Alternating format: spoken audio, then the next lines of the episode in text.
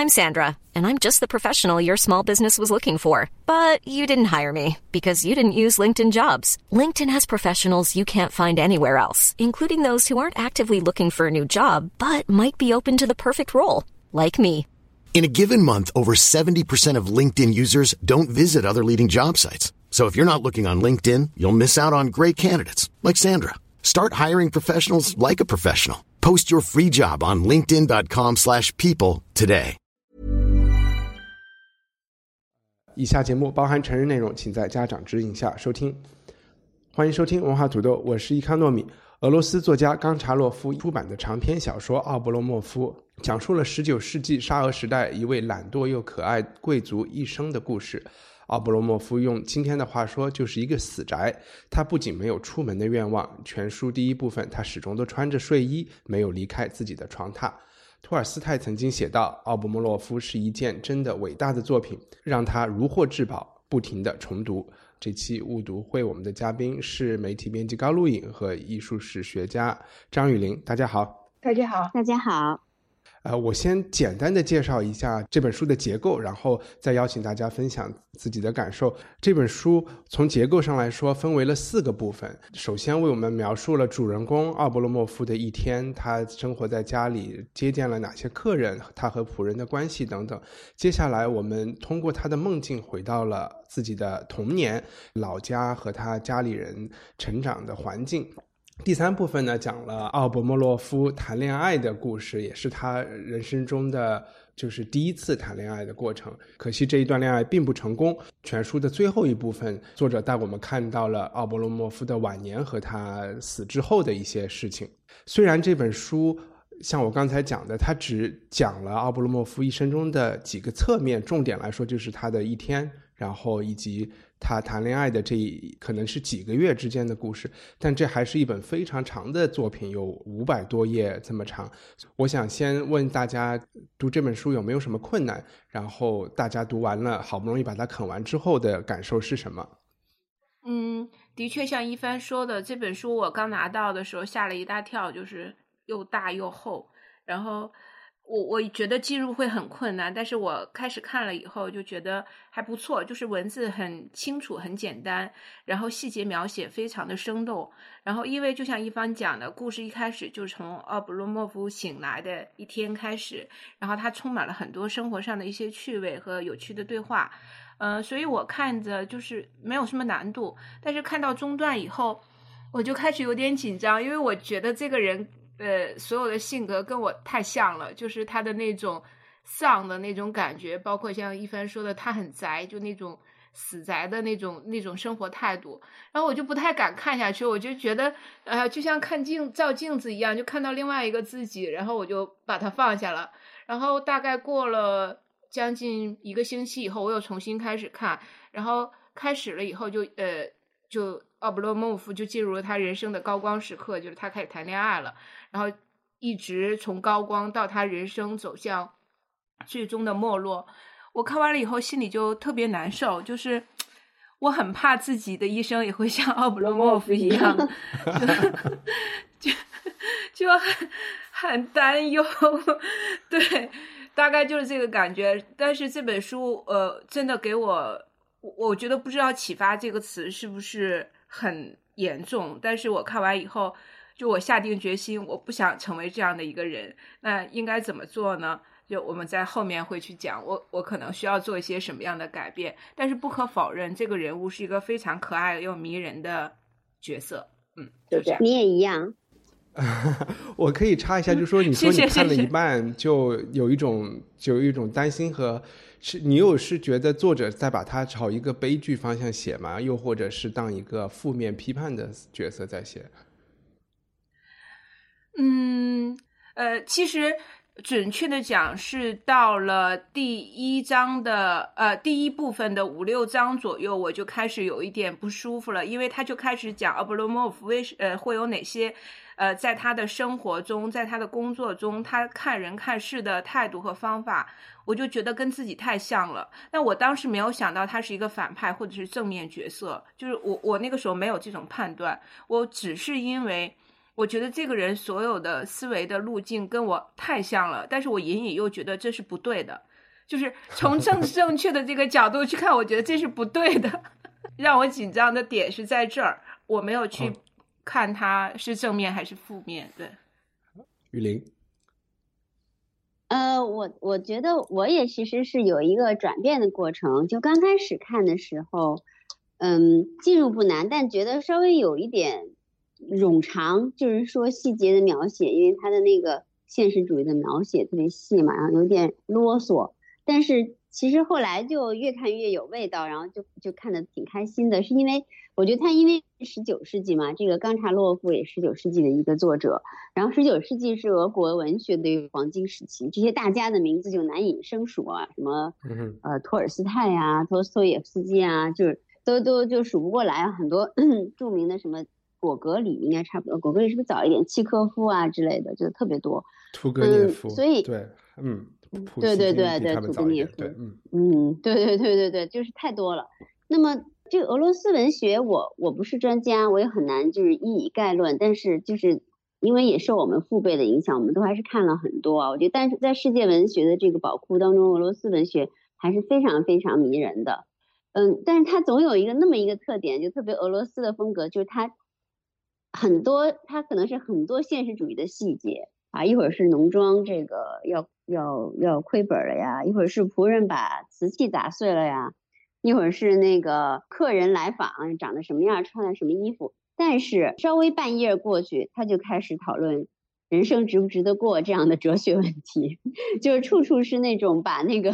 处处是把那种现实主义细节跟那个存在主义的这种大问题给缝合在一起。就是让你觉得很奇妙那种感觉，就好像看一个那个一个很有很多细节的大的织锦，这个上面是金银线绣的，但是绣在一个麻布的这个基础上。还有一个总体的印象，就觉得像高高刚才说的一样，呃，看下来呢，我觉得呃有三个主要人物，这这三个就是奥布洛莫，然后奥利加就是他的女友吧，前女友，然后另外一个他的男男性就是在英文版里叫施斗一下。中文版里叫西西托尔茨，呃，施托施托尔茨，对对对，施托尔茨，呃，然后这这三个人物看来呢，就奥布洛莫夫，我觉得我是不是说高高那样就觉得自己是那样人，但是我最有同情和同理和呃就喜欢的感受，其他两个人呢？奥利加又稍好一点，但施托尔斯倒是托尔斯也是一个完全平面简单的描述，就其他两个人显得就很弱，形象描绘方面就远不如奥布洛莫夫这么吸引人。这就是大概我看下来之后一个整体的感觉。嗯，然后我再简单的分享一下，呃，我的第一感受就是这本书，像我说，他那其实讲童年和他呃晚年的部分是很短的，主要集中在就是他的成年中的那一天的叙述和谈恋爱，在这两两方面，我又觉得是记述的奥布罗莫夫那一天，把他的那个个性就是刻画的，我真是觉得让我都想拍大腿了，就是一方面也是觉得。我不是觉得特别像我，而是他好像戳中了我的某种，不能说是人生理想，但是是说，就是自己没有办法当一个那么纯粹的死宅，然后就觉得特别佩服他。我觉得是佩服吧。虽然我们说懒惰呀这些是不太好的词语，但是他把一件事情做的那么极致，然后作者又把这么极致的一个人物给刻画出来，我觉得还是。这个印象特别特别的深，以至于我读到后半部分的时候，我都还在回味前半部分，然后都一直还在想，哎呀，这个人太牛了。然后也会让我想到，像我们误读会也读了非常多的，其实有很多小说是以人物命名呃命名的嘛，像什么我们包法利夫人啊，或者是或者是看甘地德呀。以及那些更出名的，我们还没讨论的，什么哈姆雷特呀、福斯、浮士德，我就觉得，呃，奥布洛莫夫是这些所有人的反面，就是 因为他连床都不下。我觉得，反正能发现这么一个那么奇特的人物，是我觉得读这本书最大的收获吧。然后他当然也谈及了很多就是人生观大道理的问题，这个我们就可以一会儿再说。但主要还是我很就是很开心结识了这么一个人物。嗯，没错，我也是，我很开心。而且我觉得，呃，可能在那个时代，就比如说我们的父辈，在他们成长成长的时期看这本小说，一定会觉得这个人非常负面。但是时至今日，我觉得可能八零后、九零后甚至零零后再去看这个人物，就会更多一些同理心。就是因为现在“死宅”这个词太流行了，而且这种生活状态也被很多人能够接受，所以我觉得这个人物离。当下的我们一点都不遥远，就包括他的一些想法，他对于工作的态度，其实，在第一章呃第一大部分也有到描述。他其实之前有有一份工作，但是他又觉得这份工作跟他理想中的工作模式不一样，所以他就请了一个病假，然后就就说自己心脏有问题，不是病假就辞职了，然后就在家里待着。我觉得可能现在很多人。很多年轻人都会 都会有这样的想法吧。嗯，那我们先讲一讲第故事的第一部分，也是可以为听众更细节的，就是描述一下奥布鲁莫夫是一个怎么样的人。要不然，高高先跟我们讲一讲，就是全书的第一部分，这个人他生活在一个什么样的地方，他的一天是怎么样的？第一部分是从奥布洛莫夫的一天开始。呃，这个人物是生活在彼得堡的一个。呃，破旧的公寓里面，然后他可能很早就醒来，但是他不愿意起床。然后，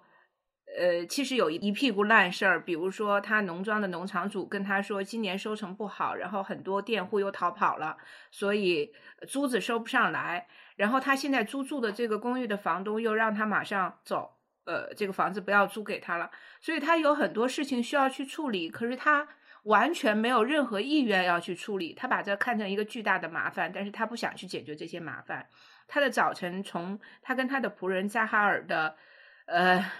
互相抬杠中开始，然后其中接待了三四个朋友，那每个朋友代表当下那个阶层不同的人物，比如说有什么呃那个社交动物，然后有记者，然后有公务员等等等等。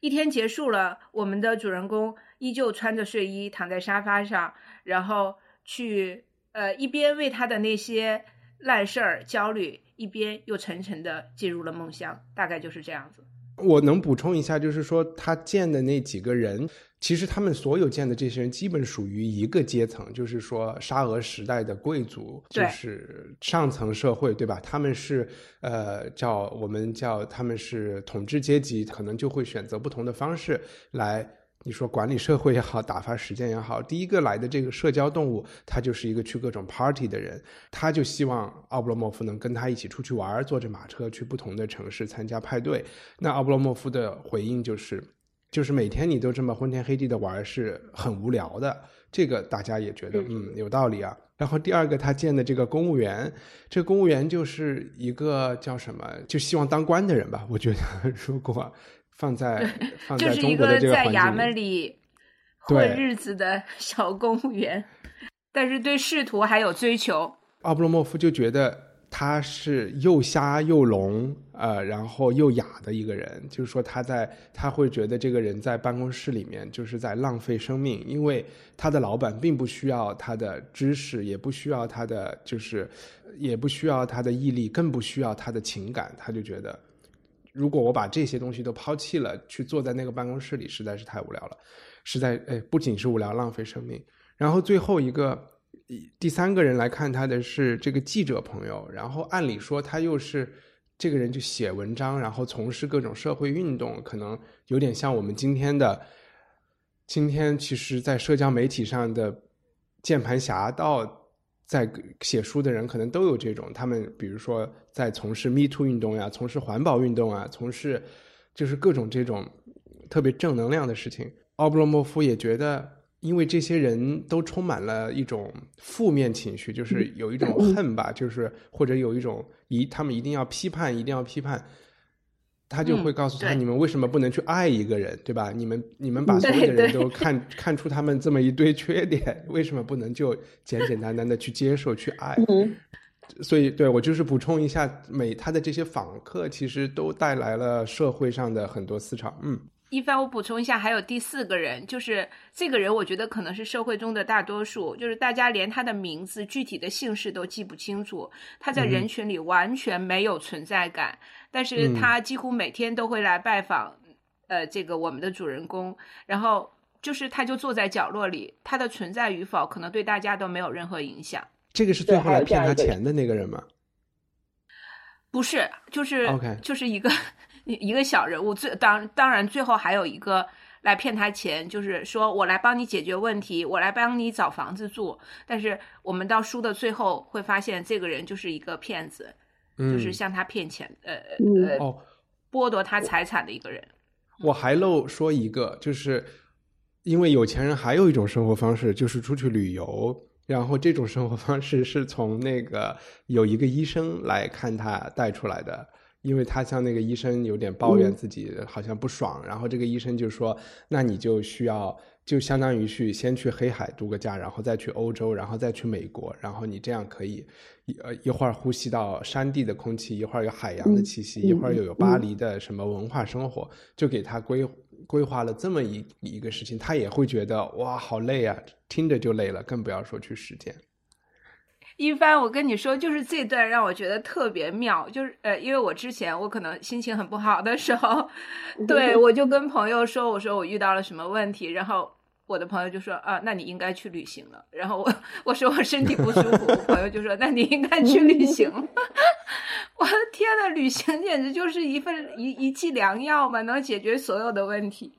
对，因为按按我们的话说是出去散散心。呃，回到雨林，雨林，你你会对对对对，你觉得阿布罗莫夫这这一趴看完什么？对，第一章读下来，我的其实以前也表达过，就是比如在家，我特别认同他那种自由的散漫的状况，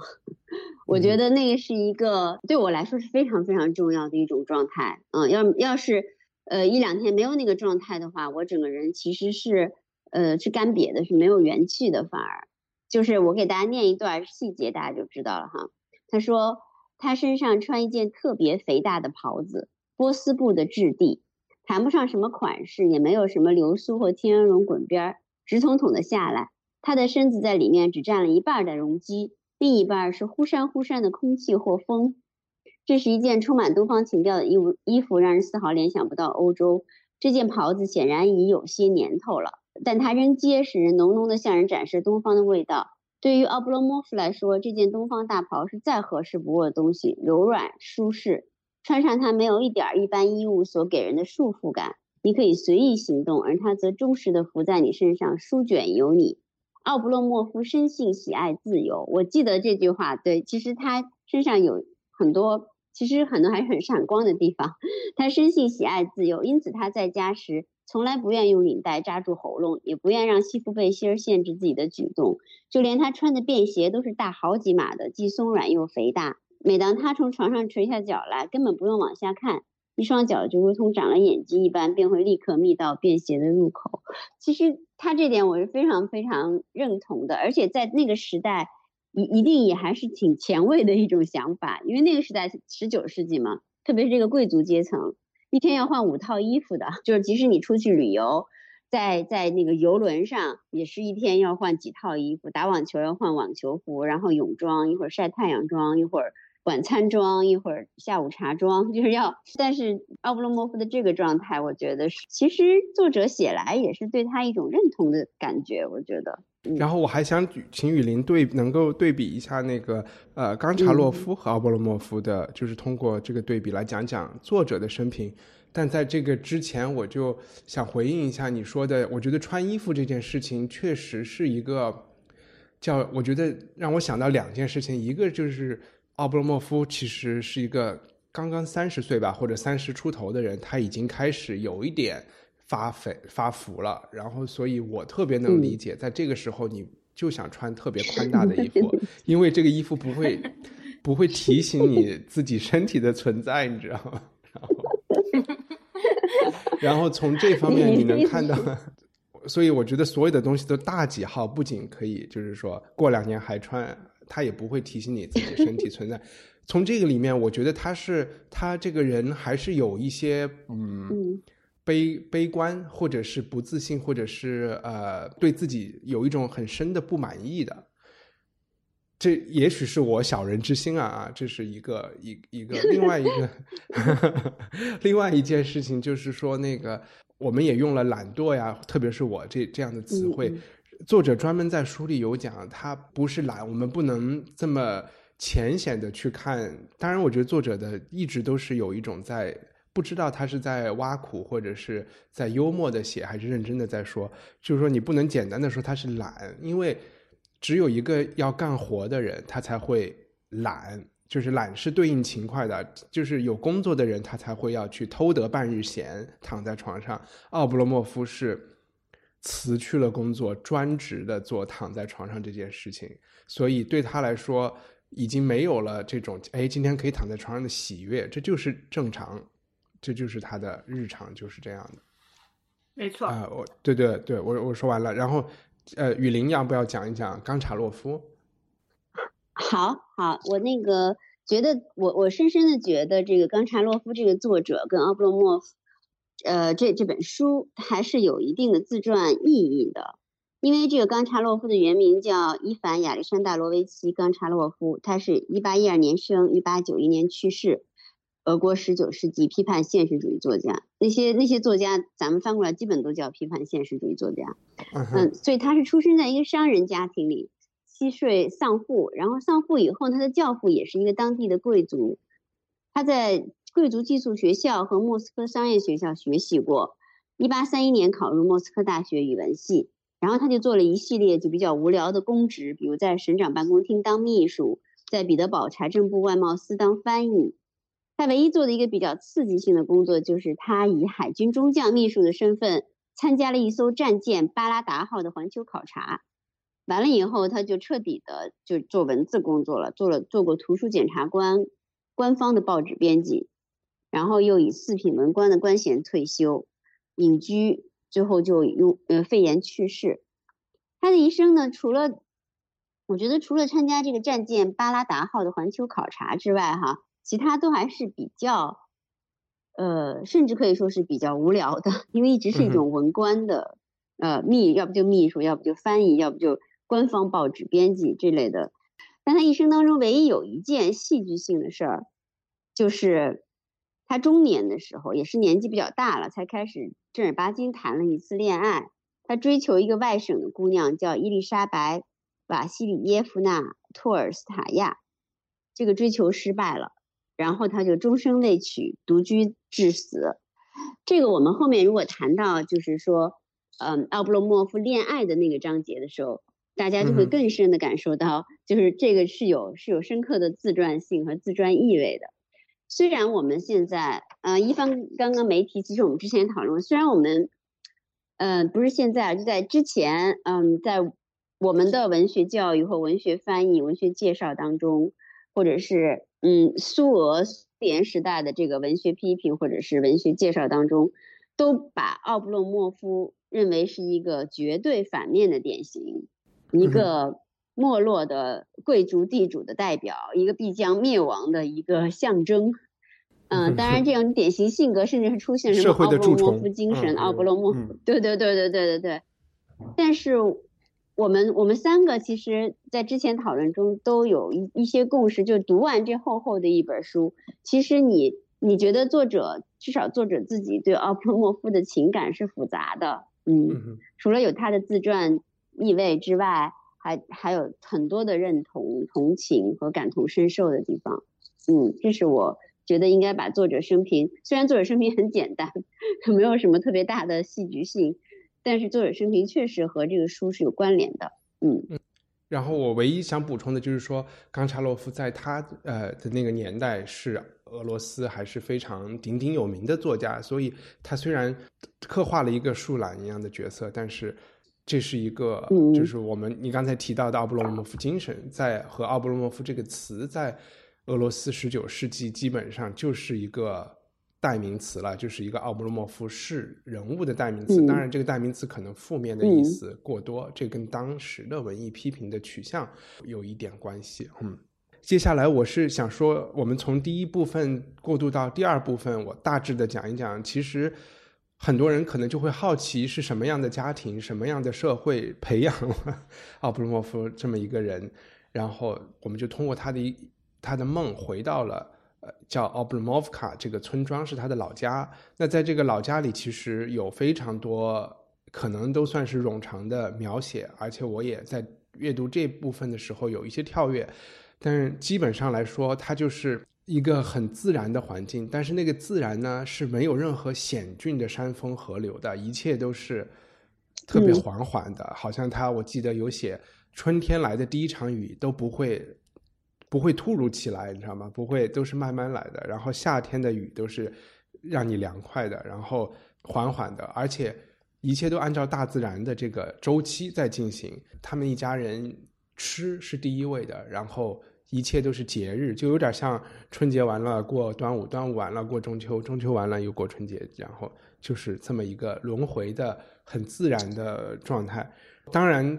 也有他们社会蛀虫的一面啊，就是他们是地主阶层，所以下面有人干活。但这一段里最让我感兴趣的就是说，呃，有一个细节，就是他们家人收到了一封信，就是一家人吃完饭在那儿聊天的时候，有人送来一封信。这封信其实并不重要，它是什么？但是一家人的反应特别有趣，他们开始都就又好奇，但是又懒得看，然后就觉得大家就在猜啊，这是谁寄的信？然后信里写了什么？好不容易说要看了，然后又让仆人去找裁纸刀，找不着，他们又说：“哎呀，那就算了，就先不开了，先聊点别的。”过了四天，他们终于看了这封信，是有朋友要找他们要一个酿啤酒的配方。然后这事儿又过了，又被他们拖了好几个月，说的哎呀不着急，慢慢找，然后过年再说什么的，就近乎于特别夸张的写法。嗯，其实是想到，我就脑子里一直在合理化，就是说那种对俄罗斯来说，这些古代人他们的时间观念就真的是和我们现代人完全的不一样，就是说他们没有这种。马上就是那种，我给你写一个邮件，你就要回复 ASAP 这种，就是这种情感、这种概念，可能在他们的生活中都是完全缺失的。他们都不明白有什么事儿要这么着急，明白我意思吗？就明白，有点像，嗯，就有点像。有时候我记得以前看什么旅行节目，别人就会说啊，如果你去了墨西哥，还是去什么跟人约事儿，就不会说我们约两点半开始录音，就没有这回事儿。大家就是。好像今天全天的时间就坐在那儿等这件事情发生，好像。嗯，一帆，我觉得这部分对于这部分描写，其实有一点像农业社会与工业社会的区别。比如说，对于农业社会时代生生活的人来说，他的时间的维度是不一样的，它是以季节为时间维度的。就像你说的，他。呃，它随着农作物的生长和收割，然后他们来判断时光是怎么样流逝的。那对于工业社会的人来说，它的时间维度基本上是以小时来计算的，因为它意味着每一小时都有工业上的产出和收入。所以，呃，这段其实很细致的描写了在那个时代，就是俄罗斯还处于一个封建农奴制的社会，呃，然后典型的农庄生活是什么样子的，呃，描述。但是作者确实是希望他的读者感觉到他们的一种荒唐和可笑吧？对，对于城市里的读者是这样，是是是，嗯，我觉得是生活方式和处事态度的那种荒唐，呃，是是作者非常刻意的去描写的。他们对于每天吃饭的重视和对于一个意外事件的处理方式都是很荒谬的。嗯。有点让我想起《唐顿庄园》里那个老太太，不是突然聊天的时候，他们家不是有一个有一个女婿进门是做当律师的嘛？然后聊天，那个老太太突然就问：“What is a weekend？” 就就第一次听说有周末这个这个概念。对对对对对，没有没有工作日，因为对于他来说，每天都是周末。嗯。对，然后刚才高高提到了这个，就是工业、农业、工业社会，然后我就顺便提一下一点点历史背景。就刚才有说，这是一八九五年出版的，哎，我这写错了吧？我觉得是一八五九年吧，不会是九？对，一八五九年。对对对，我我如果说错了的话，是一八五九年的。然后这个十九世纪中，呃，就是俄罗斯是经历了一个克里米亚战争，然后这个战争的失败，就是欧洲其他的列强胜利了，然后就导致了下一个沙皇，就是亚历山大二世沙皇，他进行了一系列的改革，然后这包括地方政府，其实俄国之前没有什么地方政府提供地方的服务，啊，建立地方地方政府，然后司法的独立，然后军队的现代化。呃，然后扩大高等教育等等等等，但是在所有的这些改革里面，最重要的事情就是废除农奴制啊，就是有点像我们解放后所就宣传的，就是对于新疆，哎，不是新疆，对于西藏那边的一些。改改革一样，然后这个废除农奴制的这个法律上的这个改革是一八六一年二月份，所以这本小说写的时候，其实是社会上关于这方面讨论最激烈的时候，就是真正的改革推出的几年前。所以当时一旦有这种改革，也代表着其实统什么人在统治这个社会会有一个转变，就是说以前是这些地主阶层他们。在收租子，在参军当军官，然后再当高级公务员，但是他们这一帮人已经打败了战争了嘛，所以基本上社会上是出现了一一个新的阶层，就是所谓的知识分子，所谓的年轻的知识分子，或者是留过洋的，或者是记者，他们成天都在报纸上、刊物上写文章抨击，就是说我们要改革，要改革。那奥布罗莫夫他其实从年龄上来说，他应该是属于新的这一新的这个阶层的。从他的朋友，特别是那个德国，就是一半俄罗斯一半德国的那个斯托尔茨身上看来，但是从情感上和生活习惯上，他又完全是旧旧社会的一部分。没错，对啊，嗯，然然后关于前面这第一部分，不知道大家还有什么觉得？要补充或者没有聊到的一一些事情，我们没有提他的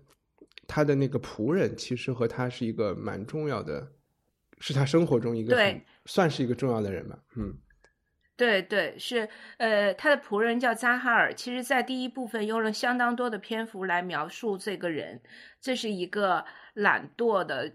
像他的主人一样懒惰、倔强，然后四处传播闲话。但是不可否认，他是一个对主人无比忠诚的仆人。啊，就是这样一个浑身充满劣迹的人，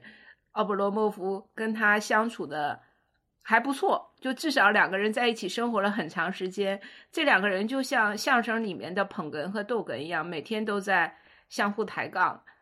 我我觉得。就很有趣，呃，那包括到这本书的最后一部分，也描写了这个仆人的结局，其实跟他的主人有很大的相互的对应的关系。我怎么觉得这扎哈尔才是真正的寄生虫，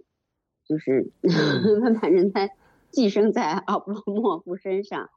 然后他们这个对，嗯，从这个这个人的形象来看，也也。就是作者到底对劳动人民什么态度？也反正是 也复杂的，我觉得是复杂的。没错，没错。对，他们的那个人际关系就是不是不是讲效率的，不是讲产出的，不是讲性价比的，对吧？然后我会觉得是一种很容忍的态度，就是说，呃，奥布罗莫夫都不敢想象去换一个更好的、更好的仆人。脑子里不会有这个想法，就是因为他就是我的扎哈尔，对吧？我小时候就是他带我，嗯，所以他是我一生的仆人，我怎么会去换他？这个跟他的服务好不好，有没有在偷我的东西，好像是似乎都是无关的，没关系，也也也是一个来自于另外整整另外一个世界的。在我们现在接下来进入第二部分，就是这本下半本书关于谈恋爱这方面的讨论之前，插播一个小小的广告。雨林过去一长段时间一直都在就是准备出版的一本新书，叫《逐步肉逐步如肉：西方古代艺术史上的权力和身体》这本书最近出版了，我们就是特别鼓掌，恭喜雨林。谢谢。然后这本书 在那个京东、当当、淘宝，哎，不是淘宝，呃，亚马逊这些反正卖书的地方都能搜到。呃，逐步如肉这个词有一点奇怪，能解释一下吗？啊，我就简单讲啊，因为其实是那个陶渊明在他的一篇文章中，就是做了一个对答的描述，然后其中引了呃这这其实是八个字，如果说全了，叫丝不如竹，竹不如肉。这八个字呢，实际上是在中国古代是形容音乐的，就是说丝弦的乐器，比如说琴和筝不如竹，竹就是吹奏的，比如说箫和笛。然后吹奏的乐器呢，又不如人声歌唱，就是就人声歌唱，大家就知道什么意思啊，就是用人用嗓子来唱。呃，他他形容，当然这是一个观点了啊。这个观点是认为人声歌唱才是真正的全部是调动自然的，因为他觉得人的肉体也是自然，对吧？然后你用的气息也是跟自然相关的。他认为，呃，所以人声歌唱是最高的等级。那么这个在中国古代的系统当中，是把人的自然性的身体放的比较高的一个评价了。这个并不是那么的多见，就这样清晰的 排列的这个并不是那么多见。因为我我引用这个做我的书名，是因为我的书有一个副标题叫做《西方古代艺术史上的权力和身体》，所以我会比较多的从古希腊到今天，嗯，去从各个不同的视角来讲跟身体相关的一些事儿。这个“逐步如肉”又是咱们中国传统里的这个这种成语比较有韵味的这种古代的成语，肯定跟我们中国读读者会有一些反应嘛。所以我想说，我。用一个能够联系我们中国读者的词来做书名，但就是说它的实质是讲西方古代这个艺术史上权力和身体的故事，嗯，大概就是这个原因用了这个书名。我有一个问题，就是因为听名字就是呃，感觉好像是跟艺术史有很强的关系。那对于像我这种就是对于艺艺术史一无所知的小白来说，看这本书有没有什么阅读的门槛，就是进入起来会比较困难？不会，因为我觉得就是像你你你，咱们做了这么久节目，像高高这样，就你已经算很不会有障碍的 读者了。因为嗯，咱们都是对对对对文学、历史、对文化史这样的整个的这些大的东西感兴趣的人。我们是对障碍有爱好的。我是 很怕看不懂。呃，不会不会，我其实努力是想，因为这些。我也正好说明一下，我的处理这些是啊，十一篇比较长的文章连缀起来的。这些文章的主题都是权力和身体，但是这些文章实际上是分的几个专栏，写给当时三联三联文化周刊和金枝这样的文化性刊物的。所以这些刊物的专栏文章呢，也是要有它作作为刊物文章的基本的可以可以阅读，然后比较清晰的这么一些特性吧。这也是编辑老师们当时这么要求我的。而且这些这些杂志都不是专门的艺术杂志，它是文化类的，就是杂志。所以我其实是选取了历史上的视觉产品，它可以拓展到货币呀，拓展到一个什么小小的不起眼的东西，来连缀一些看历史的方式。所以我觉得这个不用受“艺术史”这个词的这个惊吓，这书是可以就是来来把它当做看历史的方式，就是寻找一些有有趣的角度。这这样的方式来阅读的，嗯，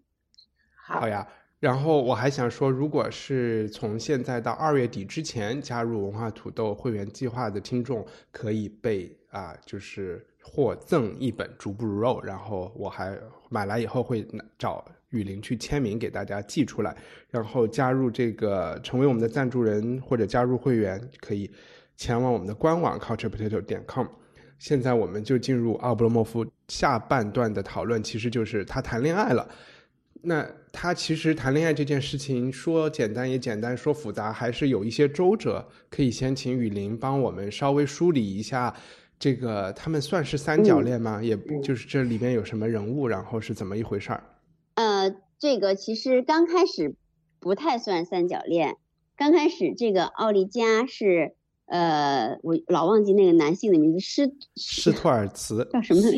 斯托尔茨，对对对，呃，就是其实施托尔茨呢也是奥布洛莫夫的好友，儿时好友。然后他对他这个不振不老是老是就是说不振作的生活状态就是有意见，所以呢，他就在他出国之前啊，出国去过他非常积极充实的生活之前就。呃，委托了一个年轻漂亮的姑娘奥利加，像给他布置一个任务一样，说：“哎，你带着点奥布洛莫夫约约他，经常哈，就是就是给他的生活带来生气吧。”然后一来二去，嗯，然后奥布洛莫夫就爱上了这个奥利加，然后奥利加也是一个情窦初开的少女，她在一种不太清晰的状况下，不知道自己是爱奥布洛莫夫呢，还是因为奥布洛莫夫就在跟前儿，然后 对她也好，然后也不错个人儿，所以但但她反正是有回应的。总之就就开始了一段恋爱。刚开始不算是太三角，但是明显刚开始的时候，这个奥利加其实还是蛮受施托施施托施托尔茨吸引的。刚开始啊，那个奥利加就有点喜欢施托尔茨。好，他和布洛莫夫谈了一段恋爱之后，因为有形而下的原因，但更多的还是一些形而上的原因，然后他们就没有在一起。其实这个时候施托尔茨的出现是非常负面的，对于我来说。他突然出现了啊，就是哦，现在是呃黄花姑娘长大了，然后他突然觉得，哎，他刚开开始的时候没把奥利加当成一个女人来看，现在奥利加经过了一次爱情的洗礼，就变得很迷人，然后他就把给奥利加洗了脑，嗯，就让奥利加彻底就决定要嫁给他了，然后奥利加嫁给了他，然后这边奥布洛莫夫呢。这个又是比较复杂。奥布洛莫夫之前，他在他描述他的梦幻的时候，他一直是有一个端庄娴雅的妻子，然后就他幻想他和这个妻子在散步啊，干各种罗曼蒂克的事儿的时候，但是还会碰到一些顽皮的村女。这些村女在他的 fantasy 当中总是有一些黝黑的皮肤啊，比较健壮的身体啊之类的，比较吸引人，比较性感。然后果不其然，在现实生活中呢，他跟奥利加分手，然后他碰到他的。后面一个房东太太，这个房东太太在书里面就不断被描述是她那个健壮的丰满的胳膊肘，是一个守寡的守，然后这个寡妇啊，对对对对，是一个守寡寡妇对。然后这个房东太太就果然就用一种一种日常生活的全面入侵，就是 完全等于说是就是没有办让奥布洛莫夫就没有办法不娶她了，然后奥布洛夫就娶了她。然后其实他也是个蛮忠诚、蛮好的老婆，也没有对。阿布罗莫夫后来因为他身体不佳嘛，因为他也还是继续这样的生活，嗯，又被老婆喂得更肥，可能就中风而死。最后，呃，中间还那个施托尔茨还带着奥利加想去找他了一次，嗯，期间当然他也没法改变奥布罗莫夫的想法，然后又对奥布罗莫夫种种失望，最后也没有奥利加也没有见上他。最后，奥布罗莫夫反正就中风就去世了。嗯，大概就是这么一些情感的往来纠葛的故事。嗯，我其实刚才忘记了一个可以做的非常精彩的过渡，就是丝不如竹，竹不如肉。奥利加和奥布罗莫夫的相爱，就是因为有竹不如肉这件事情。是因为奥利加为为是奥利加为奥布罗莫夫高歌了一曲咏叹调。然后他们通过音乐相爱了。哦，对的，对的，是是，对对对，是人生歌唱。对了，对的，对的，对的。嗯，我觉得斯托尔茨和奥利加之间是权力和身体，但是和那边是音乐。我会觉得，其实读这一段的时候，你有点像在读一个奥斯汀的小说，你就觉得它是一个爱情故事，但是全书又显然不是一个爱情故事。然后我后来也是一直在想，为什么要选这一段事情来做一个？其实他还是想刻画奥布洛莫夫这么一个人嘛。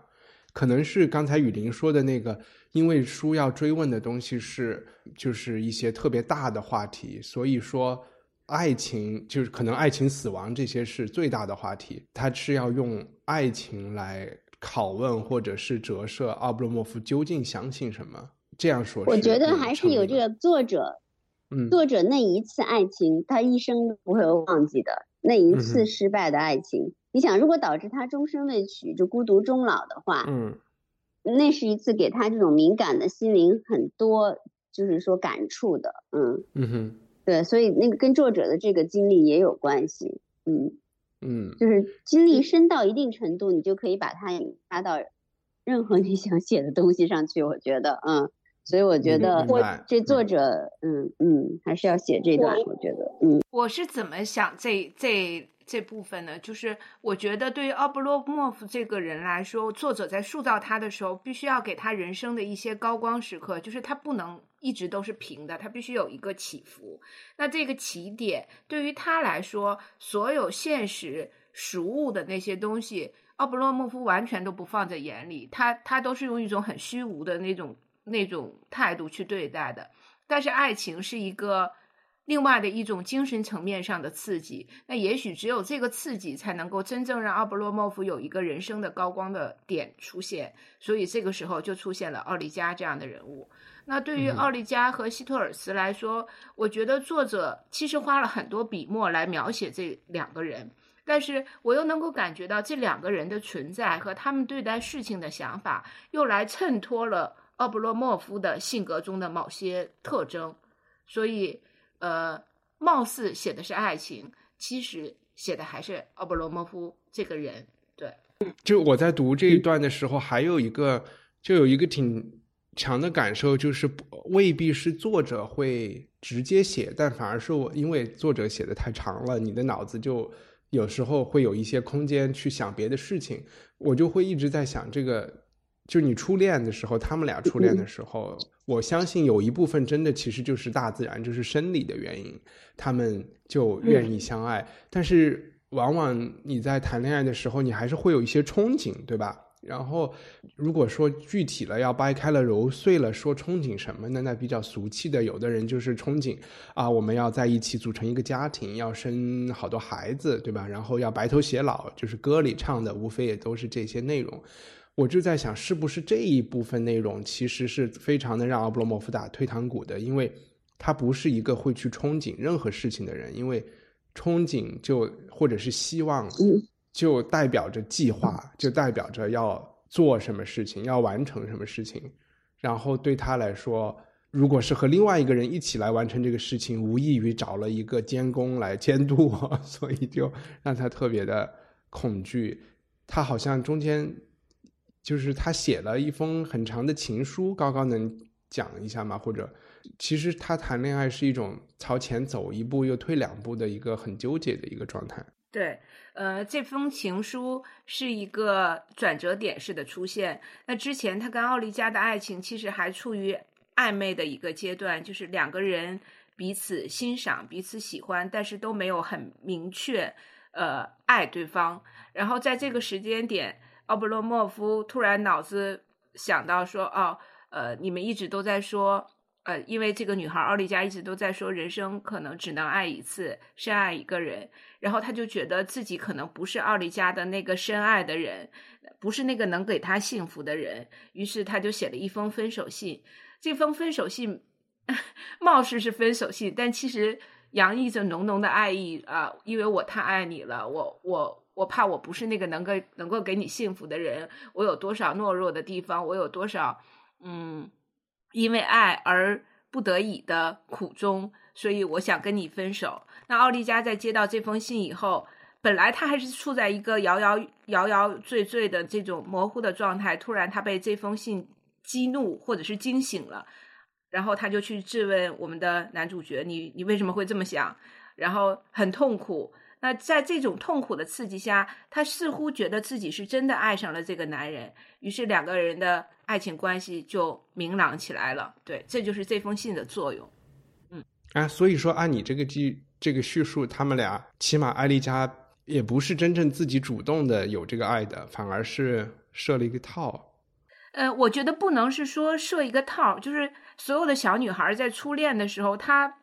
尤其是她作为她这样的一种贵族小姐，她还是有一定的矜持。呃，在像雨林说之前，她可能她的那种梦梦中情人的形象是那个呃希托尔斯的那个形象，但是在这个过程中，因为他跟奥布洛莫夫接触太频繁了，而且不可否认，奥布洛莫夫是一个有迷人特质的一个男人，他有水晶一样的心，他那么温柔，他那么那么深爱着自己，所以他很很摇摆，但是在摇摆的过程中，这封信刺激了他，所有的女孩说啊。你为什么要跟我分手啊？你是因为不爱我吗？不是，是因为你太爱我了。如果你太爱我了，我们就更应该在一起啊！对，就是这样的一个心路历程。所以它可能不是一个圈套，它是一种自然的爱情的流淌，它会走向的一个结局。对，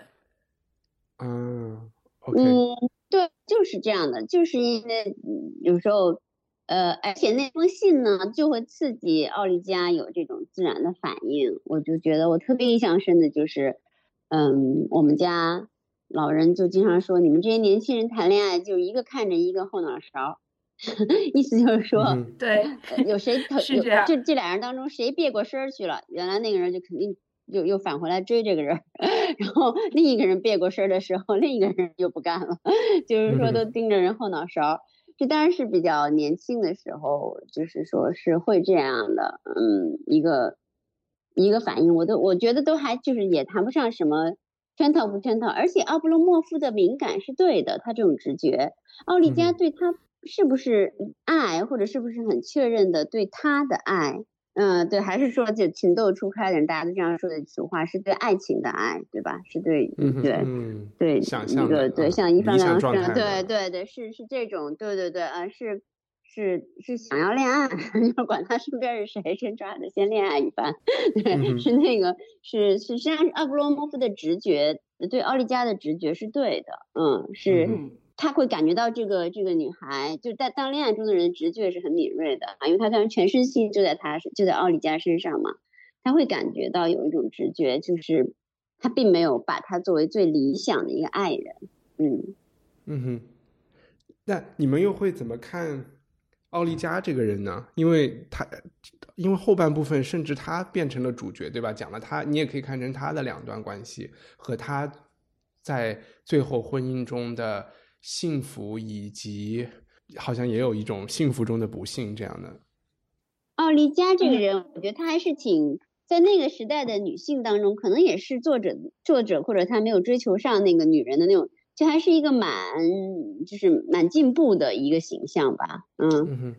我我这边有一段，就是我觉得对奥利加和那个时代其他贵族小姐不一样的描述。其实奥利加从这个人物形象来看，她蛮符合现代女性的特征。然嗯后我来读一下啊。耍花招是那些智能有限的女子的武器，她们只有凭借耍花招才能生存下来。因为没有头脑，他们只好在处理日常生活琐事时靠耍花招对应对。对待家庭事务，他们的态度就像在织花边儿，周围生活的主流在什么地方，他们不知道；流向何方，又在哪里汇合，他们更是一窍不通。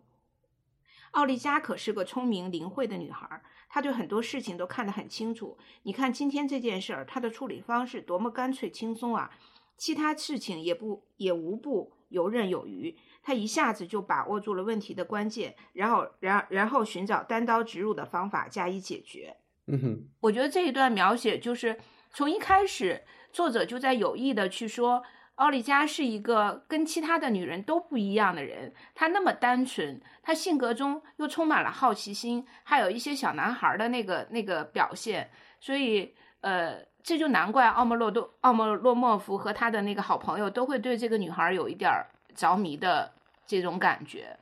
对，就是从现代人来看，这个女孩，我觉得身上没有什么缺点，但就因为她，也正是因为她没有什么 缺点，她太正确了，所以我就隐隐的就觉得有一点不不是很喜欢，不知道为什么。对，她倒是没什么，对她没什么缺点，他他已经是次正确的，跟施托尔茨比起来，施托尔茨更是就感觉是伪光正。对，那个上次一帆说的这个是，我也我首先是同意高高的观点啊，奥利加已经是很理想化的一个描写，但他至少有一些年轻姑娘，就是说天性中会有的游移呀、比如说游戏感啊。可大家谁年轻人都觉得，其实有时候你对有个人也不是特别喜欢，但那时候你又有点孤单，有点什么，对吧？就那种，然后嗯，撩一下然，后，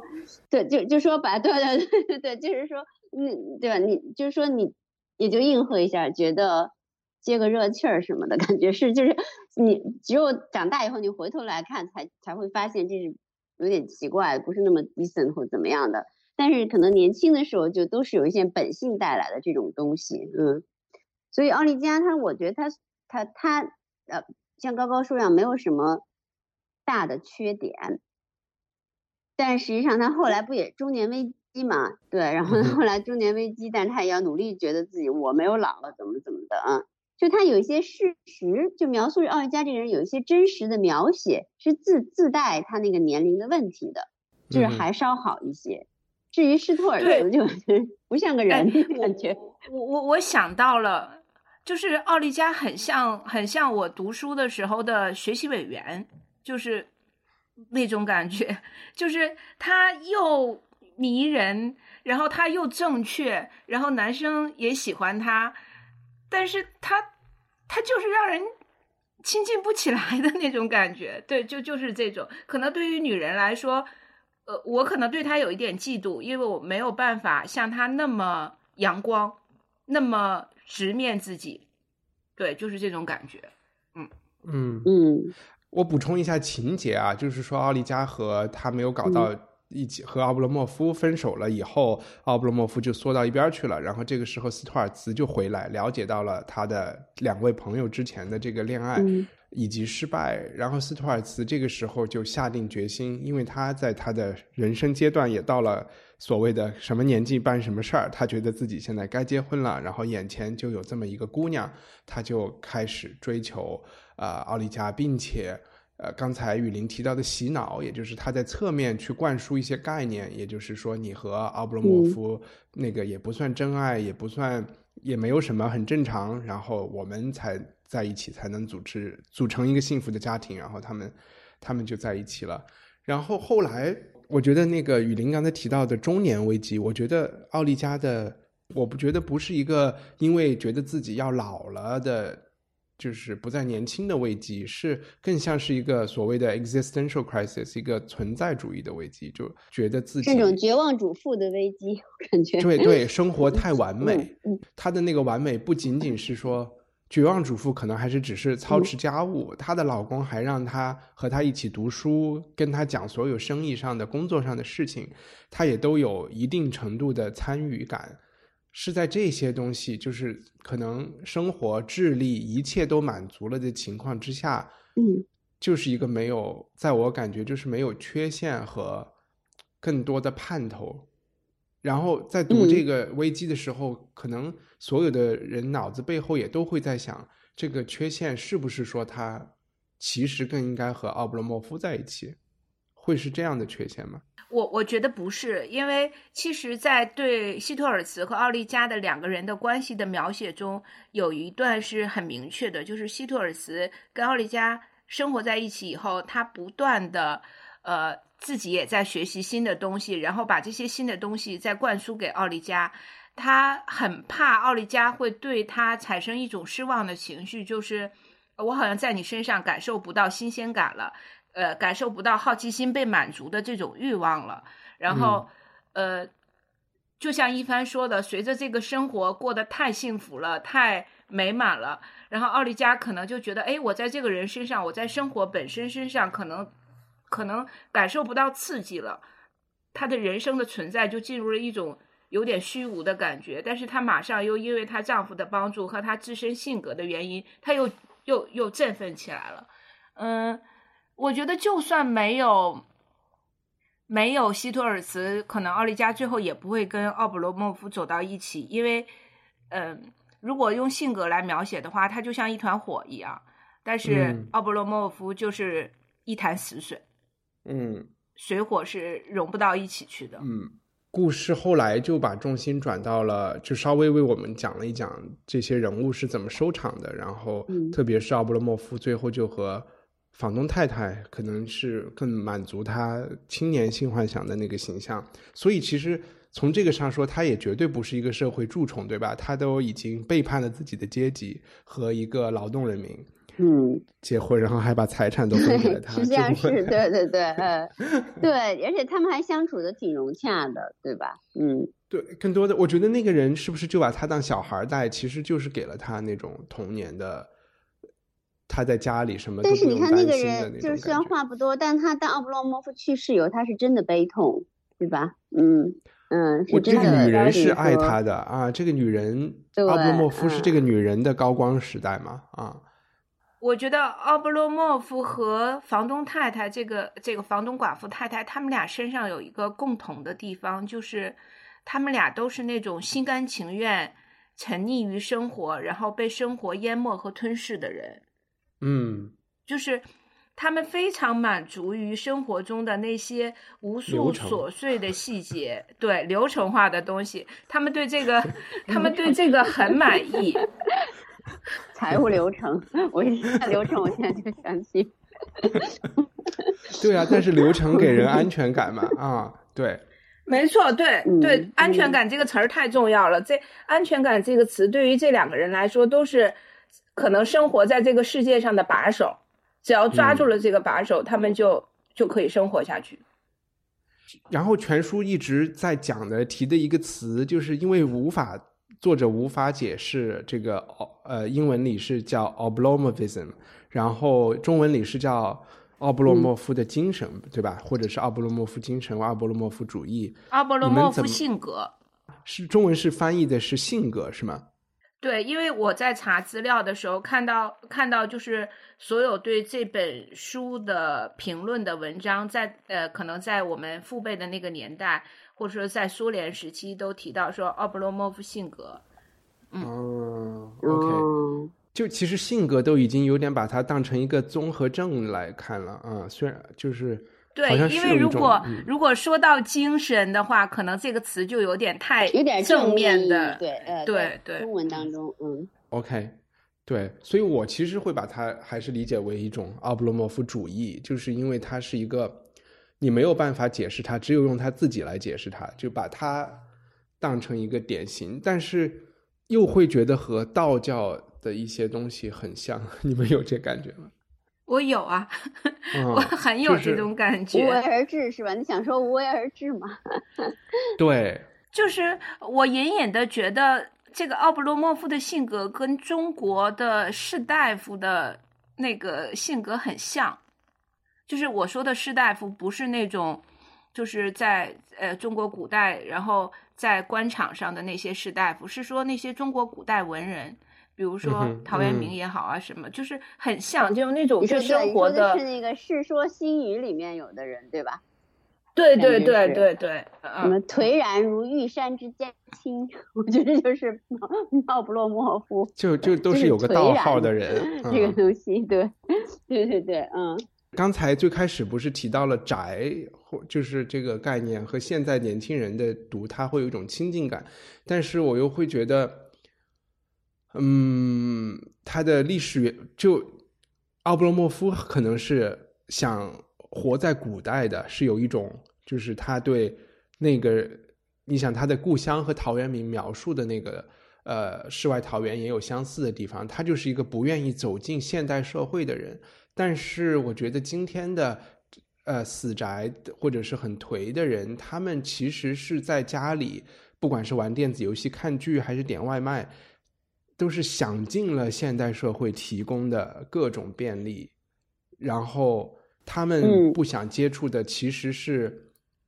对他们来说，可能人际关系或者是去上班去做事情，他们觉得这一部分内容就是和现实社会打交道是他们的古代，对吧？然后赛博的或者是 online 的社会是现代。我只是在想，我不知道他们是，我就觉得他们是两类不一样的人吧。我这意思。虽然都有点不一样，我觉得，嗯，因为网上世界其实越来越丰富之后，它可以满足人的很多欲求。比如说，我跟一帆也都知道一些故事，就比如说是，比如说是你你在网上可以成为另外一个人，对吧？你有另外一个 identity，你可能是一个。呃，你可能成为一个举世旷对旷世英雄，或者社交达人，或者 对吧？所以你可以满足你的人人人本人基本的越来越多的一些欲念。但但是其实奥布莫夫的生活是一个呃，就是欲念很低的一个生活，欲念值很低的。清心寡欲的，他是不会给手机充电的。对。对，那种积极投入网络生活的人，其实蛮多是欲念很求很强，可能他转他未在在在真实世界中未能成就，我觉得也有可能不不叫不用成就这个词吧，就他更乐意于在一个虚拟世界中去做另外一种人。嗯，我觉得奥布罗莫夫这种还不是，嗯，除非有发明一个电子游戏是比谁颓的 颓谁最颓谁就赢，估计他能赢。不是我老觉得那个电电子游戏，你都是搭建一个城市或建筑一个什么，有没有比那种拆的或者是怎么着，或者比赛那种扔那儿能扔多久的？对我就开玩笑啊，我就是说这个可能还是跟积极投入网络生活的人不太一样。嗯，对对对，我还想就就是说一个，就是还是这本书呢，就是还是有味道的。今天看来，因为十九世纪那是俄罗斯文学或者。别的地方有的文学就经常会提到自杀，对吧？这主人公就自杀了。我我我开始翻篇时，我觉得哎，这个是不是奥布洛莫夫？锤锤锤锤到后来就自杀了，又失恋什么的。但是他没自杀，就自然终老，就中风死了。我觉得这是一个很很牛的写法，很牛的写法，就是当时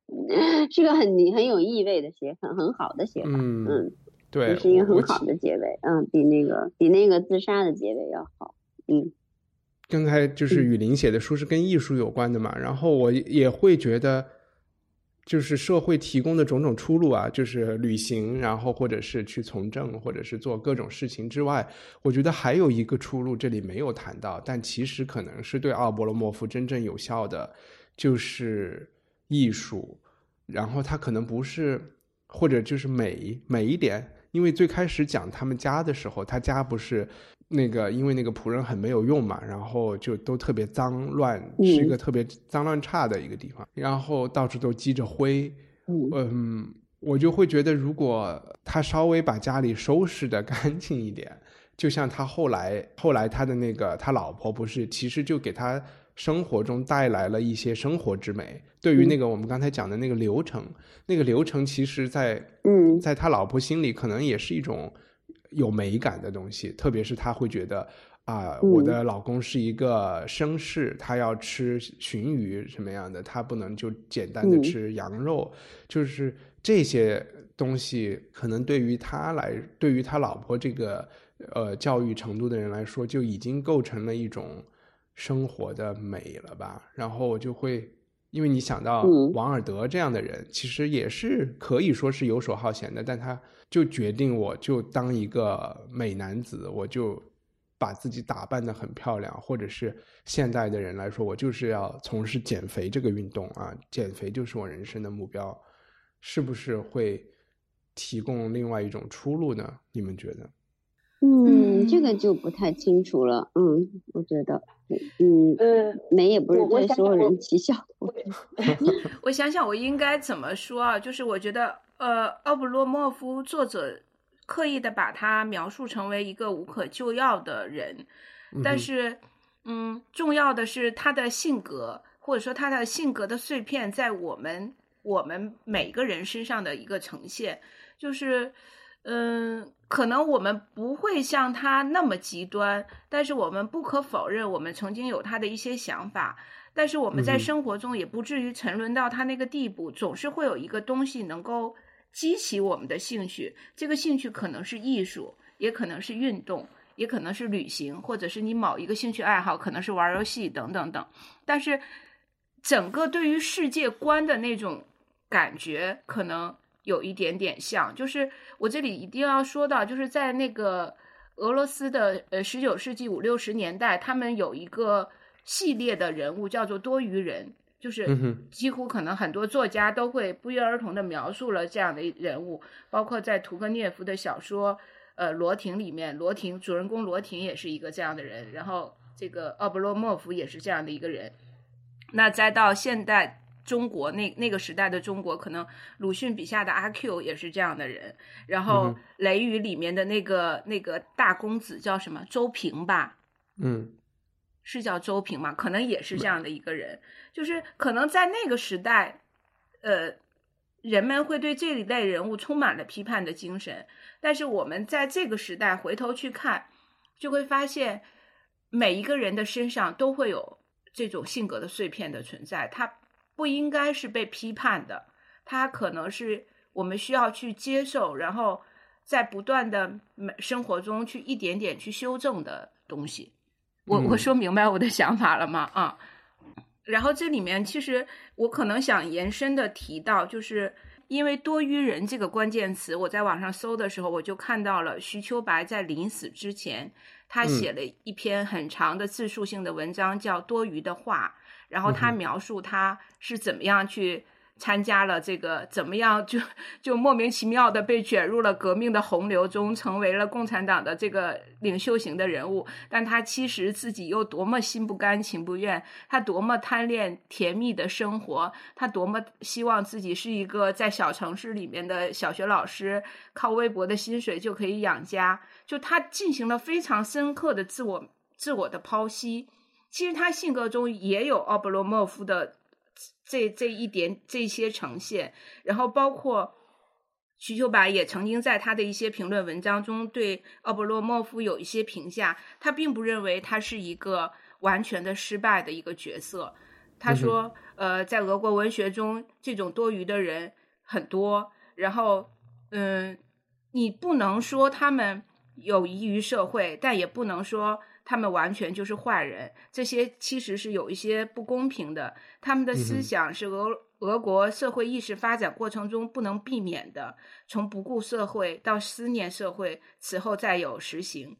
呃，人们心灵内的矛盾让他们不再前进了，只是把这一些留着已经开始革命事业的下一辈人。我我觉得徐秋白，我在看徐秋白的这段这篇文章的时候，我的内心就是有一种被。被抚慰的那种又很悲悯的感觉，其实我我很推荐大家去看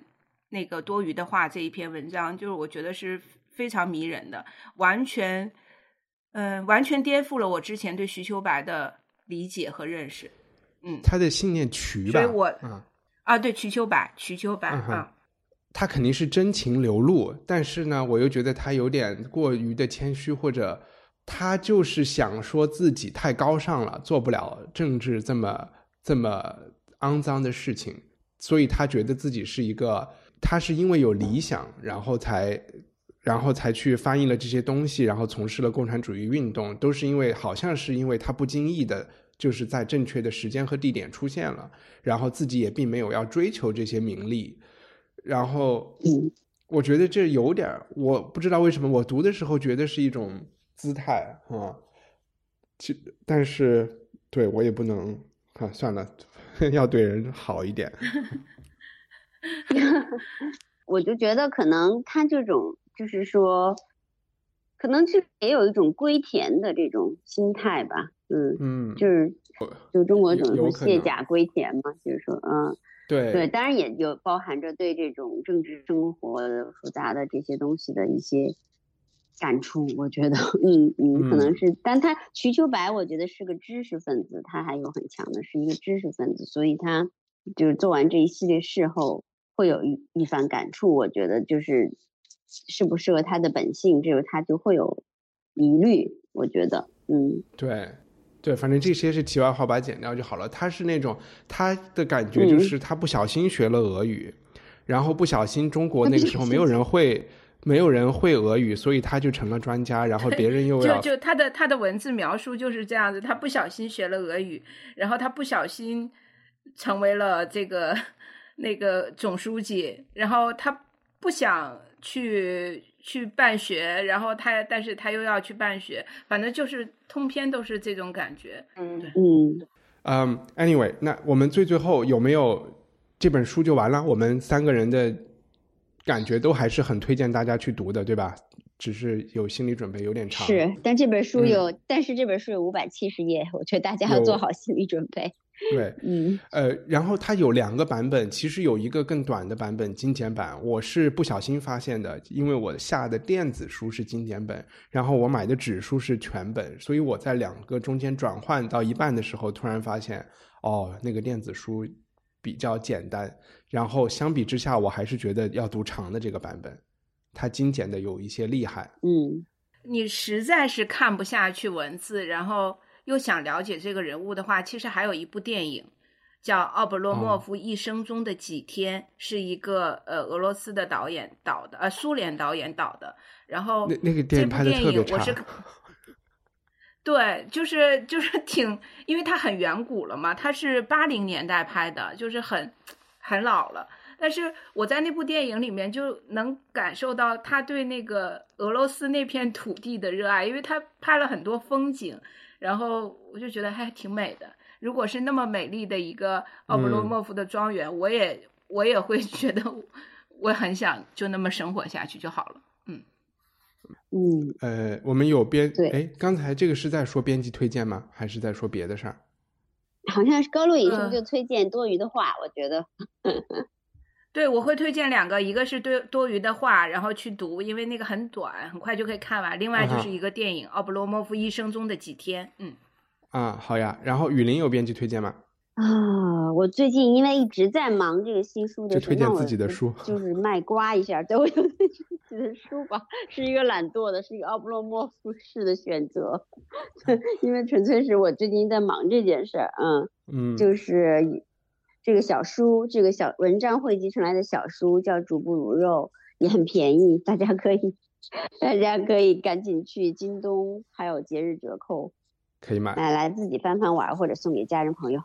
对对，或者顺手赞助文化土豆，然后拿一本拿一本免费的主播肉。对的，对的，对的，对的，对，这个就更有意义。对，还不如这样子，我觉得更有意义。嗯，然后我我我也推荐一个，就是嗯。一本我一直知道在书店里也翻过，但是没有机会看啊。但是又和奥布洛莫夫很相似的书，但可能在中国已经买不到了，已经被禁了。就是有一本书叫《The Tao of Pooh》，就是维尼熊的道。它其实是把维尼熊的处世观和道教思想揉在一起说，然后把它结合奥布洛莫夫一起看，我觉得会特别特别有趣。嗯。好，我这这这这就是我的推荐。那今天今天就录到这里，然后我们应该下一次节目可以一起在北京录，可能聊天的那种效果会更好一点。对对对，好呀，行，呃，谢谢大家，我们就按停止。好，拜拜，嗯，拜拜，拜拜。